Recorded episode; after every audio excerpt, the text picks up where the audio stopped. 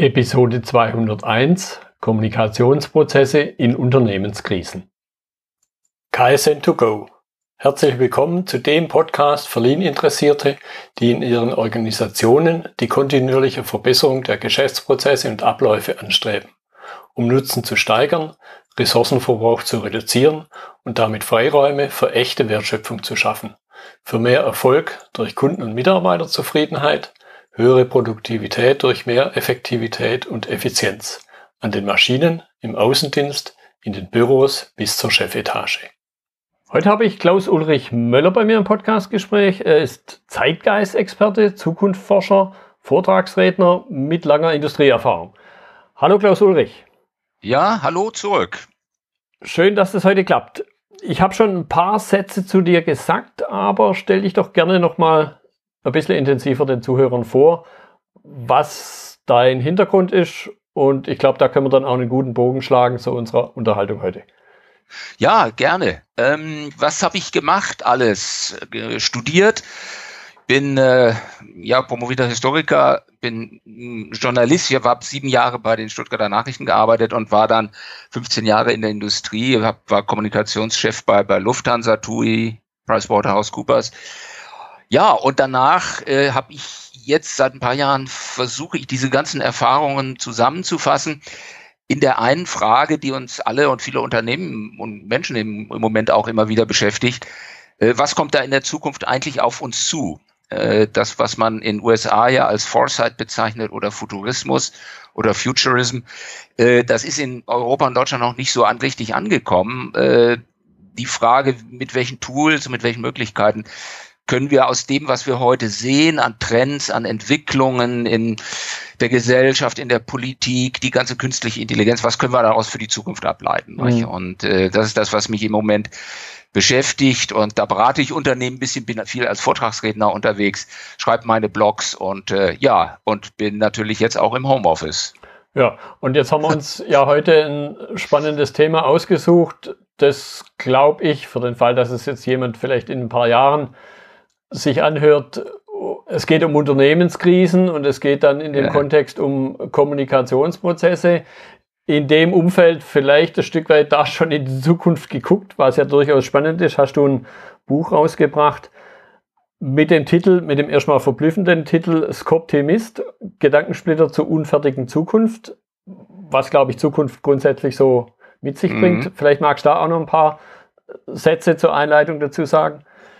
Ja, der Optimist ist die ist diese Verkoppelung nicht? zwischen Skepsis und zwischen Optimismus. Ähm, und ich glaube, dazwischen brauchen wir irgendwo was. Wir sehen auf der einen Seite ja auch äh, ganz, ganz viel, ja, ich sag mal so bezahlten Zukunftsoptimismus in, in Unternehmen. Seien wir doch ehrlich, so also Führungskräfte, Unternehmer werden auch dafür bezahlt, dass sie optimistisch in die Zukunft schauen. Äh, sonst wären sie ihr Geld nicht wert.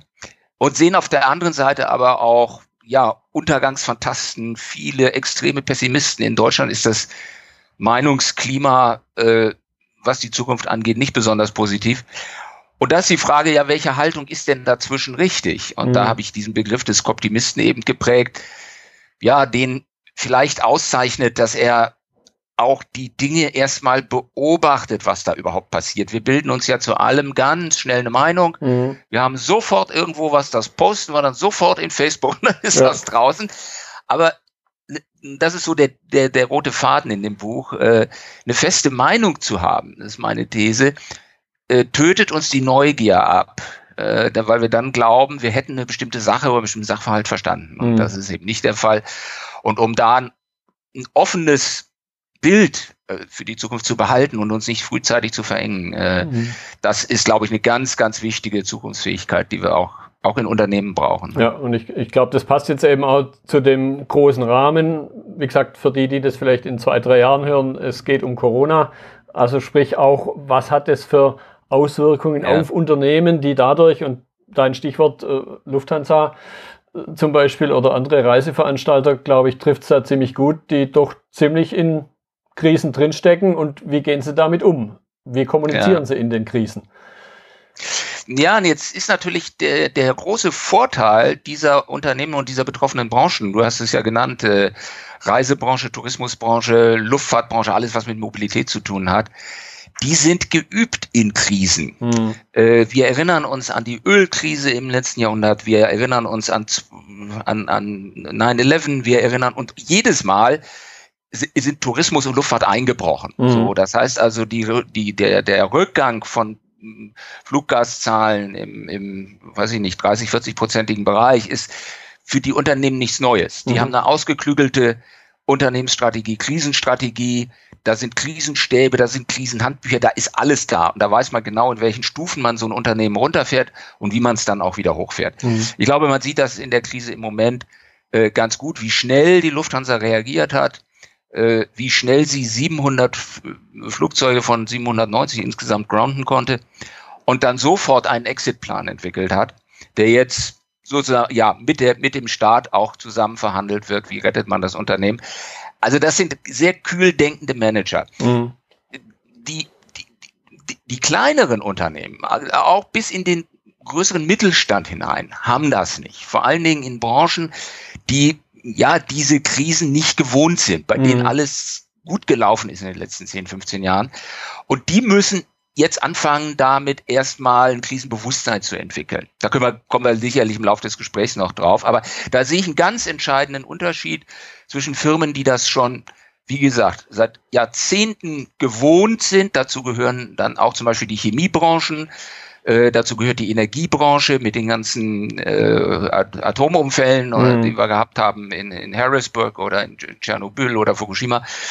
Äh, oder eben auch die Chemiebranche. Ich erinnere an Bhopal. Ja. Also wenn wir die ganzen Krisen mal durchgehen, dann haben wir eben einen Bereich von äh, Firmen, äh, die im Krisenmanagement sehr, sehr geübt sind. Mhm. Aber das trifft eben auf den Großteil des Mittelstandes, auch die KMUs, eben gar nicht zu. Ja. Gut, bevor wir da weiter ins Detail reingehen, du hast jetzt ein ja. paar Branchen genannt. Was sind denn so typische, wenn man überhaupt davon reden kann, was sind denn so typische Krisenszenarien, die dann Unternehmen betreffen? Und ich könnte mir vorstellen, dass man einerseits interne Anlässe festmachen kann, aber eben die Aspekte, die du genannt hast, sind ja in der Regel externe Impulse, Auslöser gewesen. Das ist richtig, das, das kann ganz viel sein. Also das kann anfangen äh, damit, dass mir mein größter Kunde wegbricht. So, plötzlich habe ich, wenn ich da nicht richtig aufgestellt bin, plötzlich habe ich einen Umsatzeinbruch von 50 Prozent. Also das ist, passiert ja auch vielen, das ist schon etwas, sagt man, eine Situation, die in dem klassischen Sinn nicht als Krise wahrgenommen wird. Aber es ist eine Krise, die ein Unternehmen sofort in Liquiditätsprobleme stürzen mhm. kann. Ähm, eine andere Möglichkeit ist natürlich, wenn dir auf deinem Firmengelände, wenn du mit kritischen Stoffen arbeitest, dir fliegt weiß ich nicht, irgendein Betriebsgebäude in die Luft. Und äh, dann hast du eben, äh, weiß ich nicht, auch Stoffe, die von der Feuerwehr, weiß ich, wieder eingefangen werden müssen irgendwo. Die, die Kommunen müssen, müssen benachrichtigt werden, das Umfeld muss benachrichtigt werden, Fenster müssen geschlossen werden, etc. Das geht dann alles ja in, in, in, in Riesenschritten.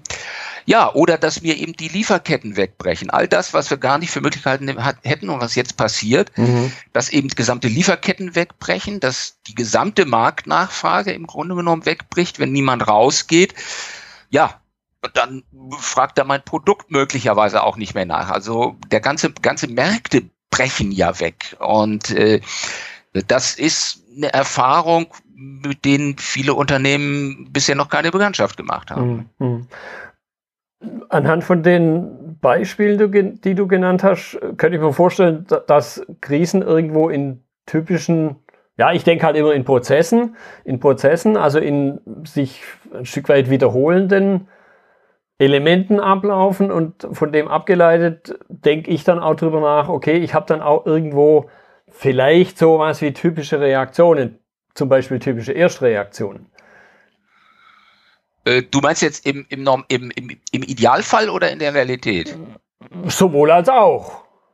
Ja, ich meine, wir, wir sehen das ja im Moment. Da sitzen viele Unternehmen sitzen jetzt schon dran. Das erste, was man, wenn man das erste Mal durch so eine Situation durchgelaufen ist, sagt man, so, was, was lief gut, was lief schlecht. Plötzlich merkt man, man hat das Krisenhandbuch ist total veraltet. Man hat nicht mehr die mhm. richtigen Telefonnummern, nicht mehr die richtigen Ansprechpartner. Man hat auch nicht ähm, geregelt, wie ein Krisenstab zusammengesetzt ist. Man hat nicht geregelt, wer den Chef vertritt, wenn der zufällig noch im Skiurlaub in Chile ist und nicht mehr zurückkommt in der Corona-Krise. Äh, und diese Dinge sind dann alle nicht geregelt. So. Und äh, dann haben wir natürlich ein, einen ganz typischen Fall äh, von Reaktion, gerade auch so aus den Chefetagen. Äh, man redet eine Krise klein. Mhm.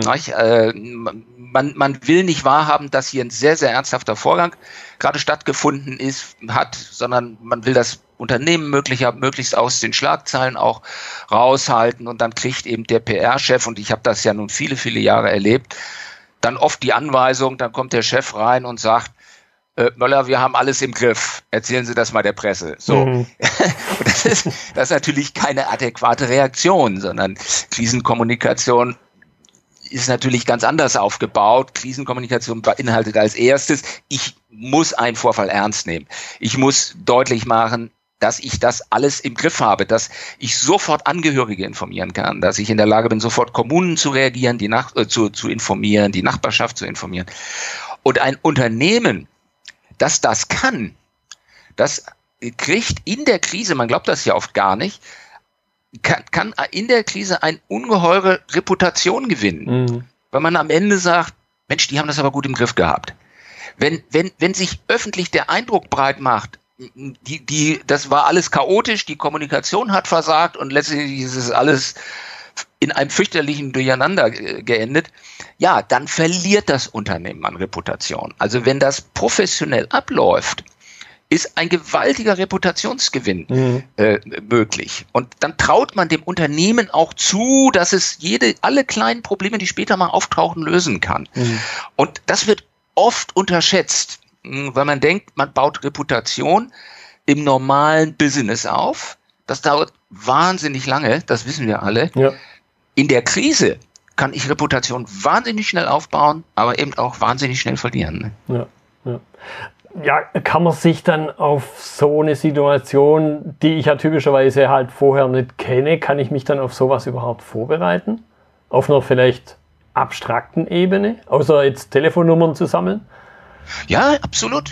Absolut. Es fängt mit ganz, ganz praktischen Dingen an. Ich muss mit, äh, weiß ich nicht, der Gemeinde muss ich klären, wo sind die, wo sind die Rufnummern und wenn was nach 18 Uhr passiert, brauche ich natürlich eben die Handynummern und nicht irgendeine Durchwahl in irgendeinem Festnetz. Und dann muss ich, dafür gibt es ja genügend Checklisten überall mhm. auch, oder ich baue mir die Checkliste selber mit meinen Ansprechpartnern, mit den äh, Mitarbeitern, die sofort rangeholt werden müssen, der Frage, wie organisiere ich den Krisenstab, äh, und da passieren eben die, die abenteuerlichsten Dinge. Nicht? Dann merkt man plötzlich, die Leute versammeln sich dann in einem Büro und sechs Leute und die sind der Krisenstab äh, haben aber gerade nur mal zwei Telefone zur Verfügung. Mehr nicht, ja. ja. So. es rufen aber so durchschnittlich 80 Leute an äh, pro Minute. Mhm. So, das heißt also, man ist von der Infrastruktur her schon gar nicht auf diese auf diese Stresssituation äh, eingerichtet. Und äh, das gehört eben auch dazu, dass ich sage, wo kriege ich ganz schnell sozusagen ein Callcenter her, in dem die Anrufe einlaufen. Wo kriege ich eine Telekommunikationslösung her, wo mir eventuell mein eigener Provider äh, sofort 20 Telefone hinbaut, die dann über Voice, über IP, äh, mhm. übers Internet gehen. Äh, und diese Dinge muss ich berücksichtigen. Also es geht um weit mehr als um Telefonnummern. Nicht? Und dann muss ich mich natürlich eben um die ursprüngliche Krise auch nochmal kümmern. Ja, ich muss dafür sorgen, dass die Presse, die vielleicht vorm Firmengelände steht, ähm, informiert wird, dass die Presse ja eventuell Zugang erhält, dass die Presse informiert wird in regelmäßigen Abständen. Also das geht dann alles in den Bereich Krisenkommunikation hinein. Würde ich ein bisschen trennen vom Krisenmanagement. Mhm. Ähm, also da das ist schon eine ganze Aufgabe, die man da vor sich hat. Und ich erlebe es im Moment, ich weiß nicht, wie es dir geht mit deinen äh, Kunden, die sagen, in der Tat, da müssen wir jetzt mal ran. Das müssen wir äh, mal besser aufbauen und organisieren, als wir das jetzt bisher getan mhm. haben. Ja, ich, ich nehme es halt so wahr, dass das höre ich bei dir auch raus, dass einfach Ressourcen gebunden werden, die mir dann für ja. das klassische Tagesgeschäft nicht mehr zur Verfügung stehen. Ja, du, du hast, wenn, je nach, je nach, je nach Krise findet natürlich eben kein klassisches Tagesgeschäft mehr statt. Das muss man ja sehen. Das kann auch sein, Klar, natürlich. Äh, da, da ist für den Moment ist alles gebunden. Mhm. Und äh, dann musst du, wir wissen, wir können, haben ja alle irgend solche Beispiele schon mal durchlebt und wissen, dass wir keine Stundenzeit haben, um uns dann darauf vorzubereiten, sondern wenn ein solcher Fall eintritt, nehmen wir mal jetzt praktisch irgendwo explodiert wo was. Oder wir haben ja auch viele Fälle, wo zum Beispiel, wenn ich im Lebensmittelbereich, im Foodsektor bin, dann habe ich irgendein verseuchtes Lebensmittel. Mhm. So, durch irgendetwas. Und äh, ja, wie funktioniert die Rückrufaktion? Und äh, dann, wenn ich da nicht schnell reagiere, dann bin ich eine halbe Stunde später habe ich die Gewerbeaufsicht am mhm. Hals und äh, alle möglichen Behörden und äh, dann fällt mir eben mein langsames Reaktionstempo auf die Füße. Ja, ja, also diese Fähigkeit von Unternehmen sehe ich als entscheidend an, dass sie in einer Stresssituation, in einer Krisensituation extrem schnell umschalten können vom normalen, weil du es gerade erwähnt hast, so vom normalen äh, Operationsrhythmus im Unternehmen und vom normalen Tempo in ein extrem hohes Tempo. Ja. Ne? eine extrem hohe Reaktions. Äh, Modus. Ja, da kommt mir jetzt gerade noch ein Gedanke, weil du eingangs auch deine Historie Luftfahrt genannt hast. Ich hatte vor, vor, vor, vor Jahren schon, muss man sagen, ein interessantes Gespräch mit dem Flugkapitän. Da haben wir uns um, um Fehlermanagement, Crew Resource Management ist da das Stichwort, das kennst du sicher ja, auch, ja, unterhalten. Ja. Und jetzt, wo du so erzählt hast, kommt mir da auch ein Gedanke in den Sinn, da läuft ja im Grunde auch so eine Form von Automatismus ab wo der Pilot schlagartig eben von seinem Autopiloten ein bisschen monitoren halt aktiv wird und, und plötzlich ganz andere Fähigkeiten auch gefragt sind. Ja, äh, du, du, du sagst es, genau so ist es. Ne? Es gibt da dann entsprechende Verfahren auch, äh, da darf dann der Pilot nicht mit dem Copilot erstmal lange drüber nachdenken, äh, was man jetzt wohl so machen könnte, sondern dann gibt es eben bestimmte Checklisten. Das genau. eine, eines der berühmten Worte dafür oder Formeln dafür ist dieses Fordeck, Facts, Options, genau. Risks und so weiter. Dann wird das alles durchgegangen und innerhalb von ja, kürzester Zeit muss eine Entscheidung getroffen werden. Was wird gemacht? Werden Triebwerke abgestellt? Wird ein SOS-Ruf ab, abgesetzt? Äh, wo ist der nächste Ausweichflughafen und wen steuert man an? Und ja. äh, dann ist ja, dann ist Rabbel, Rabbel die Putz da im ja. Cockpit. Und, und, und ich glaube halt, dass eben diese Form von Routine, die anhand von Checklisten zum Beispiel abläuft, dass die mich halt dann auch befreit über solche Dinge, die man im Grunde ein Stück weit voraussehen kann, da jetzt jedes Mal das Rad neu zu erfinden. Sondern ich, ja, ich will nicht sagen, ich reagiere automatisch, aber ich kann mich halt auf andere Dinge konzentrieren.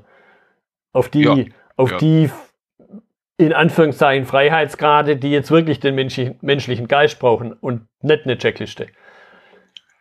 Ja, absolut, absolut. Und die Entscheidung, dann eben auch die entsprechenden Ressourcen, du hattest das ja auch angesprochen eben schon, äh, die entsprechenden Ressourcen freizuschaufeln und sofort einen Krisenstab zu besetzen oder ein, ein äh, Risk-Team zu besetzen, das äh, handlungsfähig ist mhm. und das auch den Druck, der von außen kommt, auffangen kann und auf ihn reagieren kann.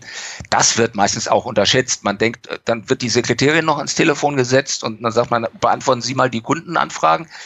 Und die ist natürlich völlig überfordert. Ja. Also man muss dann schon ganz heftig äh, einschneiden und dann auch sofort äh, sagen, die 20 Leute hier, die Abteilung hier rein, dort rein, was weiß ich. Mhm. Und in großem Stil handeln und äh, nicht, nicht kleine Brötchen backen.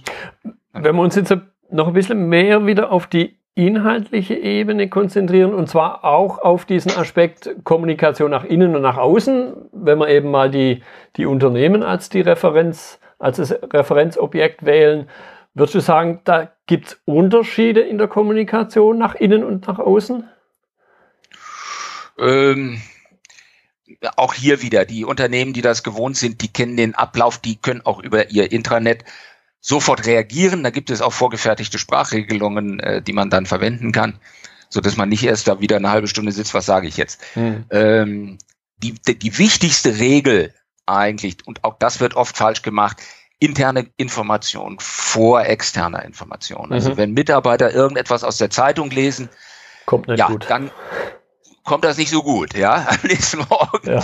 Und, äh, also was immer passiert, erste Reaktion Mitarbeiter, äh, dann kann man Kunden und Presse parallel machen und da muss man natürlich ja auch im Blick haben, ähm, äh, dass äh, es bestimmte Redaktionsschlusszeiten gibt, die fallen mhm. heute im Zeitalter des Internets natürlich oft weg.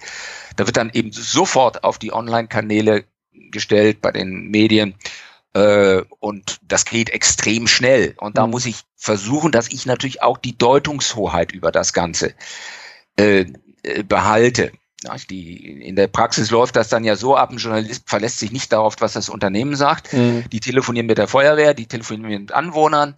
Der Anwohner sagt, äh, ich habe schon Kopfschmerzen, ich muss gleich ins Krankenhaus und, und, und. Ja, der mhm. telefoniert der sechs, sieben, acht Leute durch. Und ähm, da muss ich als Unternehmen gucken, dass ich die Deutungshoheit behalte. Praktisch heißt das, ich muss eine Regel, einen regelmäßigen Informationsfluss sicherstellen. Ich muss der Presse und den Medien sagen, jeweils um 11 Uhr morgens gibt es ein Pressekommuniqué und jeweils 18 Uhr abends gibt es ein Pressekommuniqué.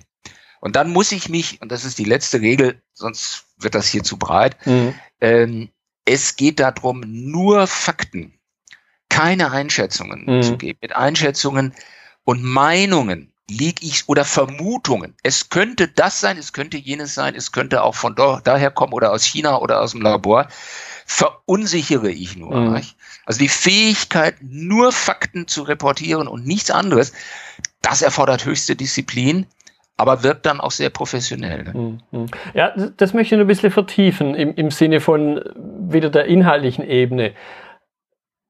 Und was gebe ich wirklich preis? Kann man da in irgendeiner Form sagen, es gibt Grenzen? Oder gebe ich alles preis, was ich weiß, im Sinne von Fakten? Weil ich ja riskiere sonst, dass jemand anders halt, wie du es angedeutet hast, die Feuerwehr fragt oder den Nachbar fragt und darüber dann andere Art von Fakten entstehen, wo halt, glaube ich, in meinem Weltbild oder definitiv in meinem Weltbild halt auch sehr leicht Meinungen, zumindest für den, der sie ausspricht, ist das ja auch ein Fakt. Wenn da der Nachbar sagt, mir tut der Kopf weh, dann ist das für ihn. Fakt. Ja, natürlich, klar. Auch wenn die Koppelung vielleicht mit dem Anlass, was da in dem Unternehmen passiert ist, im Extremfall gar nichts zu tun hat.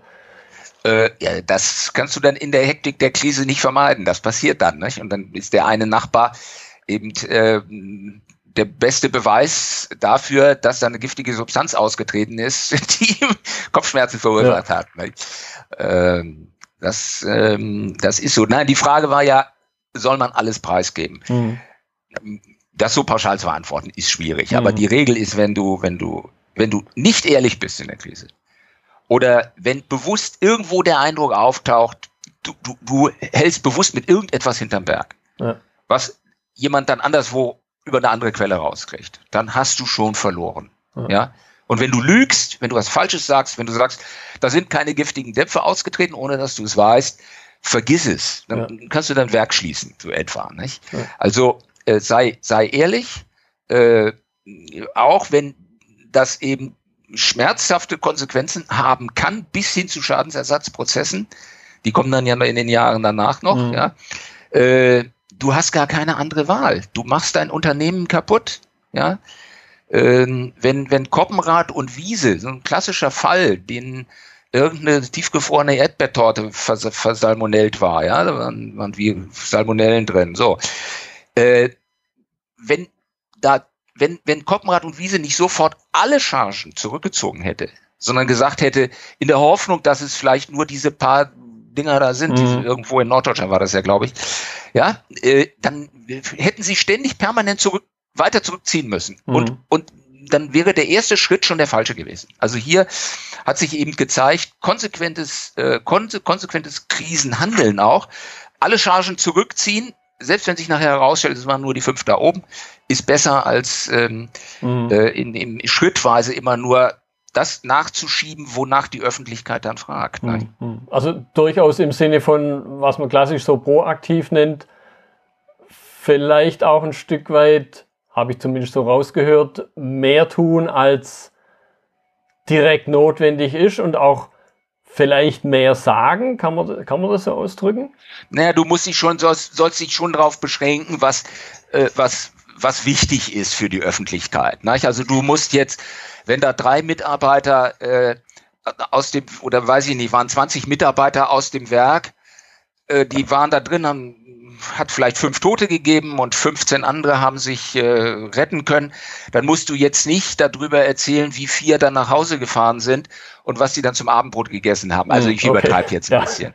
Sag, dann äh, musst du dich wirklich auf das konzentrieren, was für das Verstehen dieser Krise und für Verstehen dieses Unglücks äh, äh, wichtig ist nicht? und was an Konsequenzen daraus entstehen kann. Und dabei ist, wie gesagt, nochmal wichtig, dass du durchaus jeden Schritt aufzählst, was du gemacht hast, damit dieser Eindruck von professionellem Handeln mhm. äh, überkommt. Dass du sagst, und um so und so viel Uhr wurde Feuerwehr gerufen, rückte mit so und so viel Mann an. Polizei hat um 23.48 Uhr das Gelände abgesperrt. Um 0 Uhr 13 ging die Warnung an die äh, umliegenden Einwohner raus. Wir haben das und so weiter. Nicht? Und dann zählst du alles auf, was du gemacht hast. Und das wird professionell. Mhm. Nicht?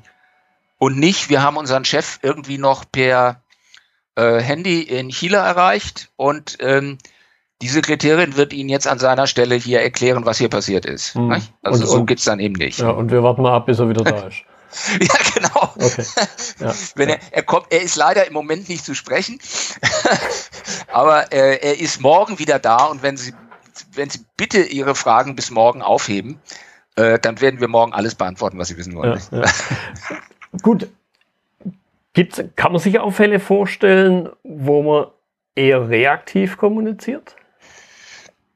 Ähm, naja, ich würde, ich würde eine zweite, ein zweites Fenster hier mal aufmachen. Wir haben jetzt beim, über Krisen immer gesprochen als Spontanereignisse. Mhm. Also entweder Flugzeug ist abgestürzt oder ja, auch Virus ist auch letztendlich ein Spontanereignis. Mhm. So, oder irgendwas explodiert oder weiß ich nicht, alles Mögliche kann passieren.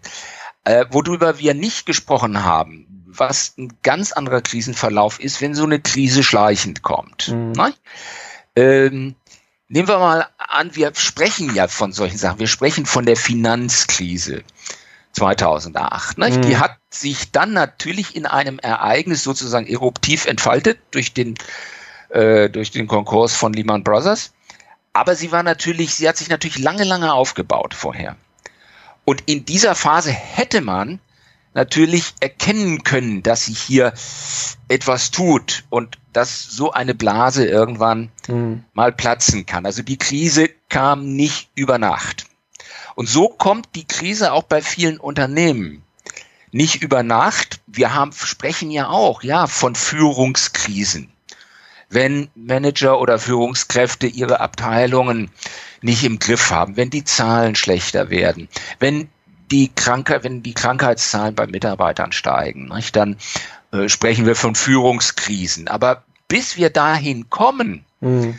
mh, hm, ist man immer in so einer gedanklichen Haltung, dass man sagt, ah, jetzt bloß nicht von Krise sprechen und bloß nicht zu früh und es wird alles schon gut und äh, wenn zwei Kunden abspringen, ist nicht so schlimm wenn zehn Kunden abspringen, ist auch noch nicht so schlimm, aber wenn alle weg sind, ist es ganz schlimm. Mhm. Also die Frage, wie erkenne ich im Vorfeld, dass sich eine Krise anbahnt und dass da etwas schief läuft, das ist, glaube ich, der viel schwierigere Teil, äh, auf den ich dann auch nicht reagieren kann mhm. oder sehr schwer reagieren kann. Äh, ich will, ich will ein praktisches Beispiel mal, mal nennen.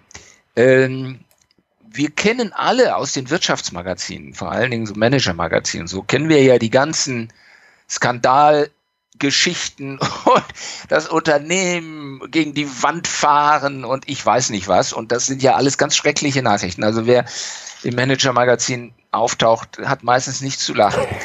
Und über Lufthansa, als ich da war, ging über Heinz Grunau dann eine Geschichte als Titelgeschichte ins Blatt, äh, der Bruchpilot. Nicht? Mhm. Und äh, letztendlich, wenn man sich die Sache dann anguckt, da hat ein Journalist sehr genau recherchiert und viele, viele, viele kleine Details zusammengetragen, wo es hapert an Prozessen, an Margen, an Wachstum, an ja Abteilungen, Portfolios, die man noch mitschleppt, etc. etc. Unzufriedenheit im Aufsichtsrat und hat das dann zu so einer Geschichte verstreckt. Mhm. Das sind alles Sachen, die hat man in dieser Gesamtheit im Unternehmen selber sicher noch nicht gesehen. Und dann mhm. war die Reaktion natürlich auch, die, der Vorstand kam zu mir und sagte, also da müssen Sie sofort Gegendarstellung machen. Ja. Da habe ich gesagt, ja, wo, was soll ich denn, was soll ich denn gegendarstellen? Ja, was soll ich denn dementieren? Mhm. Jedes einzelne kleine Detail äh, äh, stimmt. So, und darauf, wie gesagt, wollte ich hinaus. Äh, diese schleichenden Krisen, diese schleichenden Krisen in Unternehmen zu erkennen, auch im Mittelstand, das ist ein äußerst schwieriges äh, Feld. Aber dazu ja, wenn, man, wenn du Lust hast, komm mal dann her, drauf. Das ist so mein Thema Predictive Acting. Mhm. Also mhm. wie erkenne ich Sachen, ja. die mein Unternehmen gefährden können. Ja, ich, ich gucke ein bisschen auf die Uhr, sind wir grob bei einer halben Stunde. Ja. Was aber keine, keine grundsätzliche Grenze sein soll, aber vielleicht dann doch so ein bisschen den Bogen Richtung Abschluss raus. Die ich, ja, eine Frage, klar. die ich immer ganz gern stelle ja. zum Schluss. Und ich glaube, da können wir den Punkt aber auch nochmal aufgreifen. Wie steige ich denn in Krisenkommunikationsprozesse, ein bisschen langes Wort nenne ich es mal, wie steige ich denn da ein? Wie bereite ich mich also vor, bevor es zur Krise kommt? Damit ich dann im Zweifelsfall die besagte Checkliste aus der Schublade ziehen kann und dann nicht erst in dem Augenblick anfangen muss, ja, was machen wir jetzt? Wie, wie, wie ja. sieht deine Empfehlung aus, in diesen Entwicklungsprozess einzusteigen? Äh, für ein Unternehmen, das noch gar nichts hat, ich sag mal, also White Plate, ja, mhm. also weiße Platte, noch genau. gar nichts da. Eine Simulation machen. Das ist der beste Einstieg. Eine Simulation machen, mal die Führungskräfte zusammenrufen und sagen, was könnte passieren? Mhm. So, und äh, dann spielt man irgendwann einen solchen Fall in real, in live mal durch. Das ist so etwa, wie du dich auf dem Kreuzfahrtschiff auch irgendwann ja. mal erstmal ins Rettungsboot setzen musst und eine Evakuierungsübung macht. Ne? Was, was anderes ist, ist das nicht. Mhm. So eine Simulation kann man auch unter Moderation machen, äh, mit jemandem, der ein bisschen Erfahrung da drin hat. So, und dann sieht man, ja, was bräuchten wir denn jetzt? So, dann sieht man plötzlich erstmal, wie schnell alles geht. Ja, wo liegen bestimmte Sachen? Ist die Sekretärin da? Nee, die ist krank. Kommen wir an ihren Schreibtisch ran? Nee. Also, Schlüssel der Sekretärin besorgt. Mhm. Ich, ich von ganz unten anfangen. Ja. Von ganz unten anfangen und am besten mit einer Simulation. Mit einer Simulation eines Ereignisses, das hängt jetzt eben von, von der Branche, von der Größe des Unternehmens ab. Aber was kann passieren? Was wäre hier der Worst Case, der uns passieren kann? Mhm. Und mit einer Simulation anfangen. Ja, und, und dann im Grunde fällt mir jetzt äh, der berühmte schwarze Schwan ein, den halt wirklich genau. mal vorsehen. Auch wenn man ihn noch nie gesehen hat. Genau. Also das ist quasi ja jetzt der Corona, der Virus hier, äh, der ja gerne als Black Swan beschrieben wird, äh, obwohl er das natürlich nicht ist. Äh, wer die virologische Diskussion der letzten zehn Jahre verfolgt hat, der weiß, äh, wie intensiv in der Branche schon diskutiert mhm. wurde, auch über die Versuche in den biochemischen Laboren, äh, dass Bill Gates 2015 schon vor so einem Virus gewarnt hat. Mhm. Also ein Black Swan ist es nicht. Mhm. Nicht? Also ja. nicht ganz. Man hätte es sehen können. Ja, ja. Gut. Klaus Ulrich, ich fand es eine spannende Unterhaltung mit Aspekten, die ich definitiv natürlich so auch nicht auf dem Schirm hatte. Man hört da absolut den Fachmann raus. Deshalb danke ich dir für deine Zeit. Ja, ich danke auch zurück und äh, ja, fand es auch sehr schön. Das war die heutige Episode im Gespräch mit Klaus Ulrich Möller zum Thema Kommunikationsprozesse in Unternehmenskrisen. Notizen und Links zur Episode finden Sie auf meiner Website unter dem Stichwort 201. Wenn Ihnen die Folge gefallen hat, freue ich mich über Ihre Bewertung bei iTunes. Sie geben damit auch anderen Linieninteressierten die Chance, den Podcast zu entdecken. Ich bin Götz Müller und das war KSN2Go. Vielen Dank fürs Zuhören und Ihr Interesse. Ich wünsche Ihnen eine gute Zeit bis zur nächsten Episode. Und denken Sie immer daran, bei allem, was Sie tun oder lassen, das Leben ist viel zu kurz, um es mit Verschwendung zu verbringen.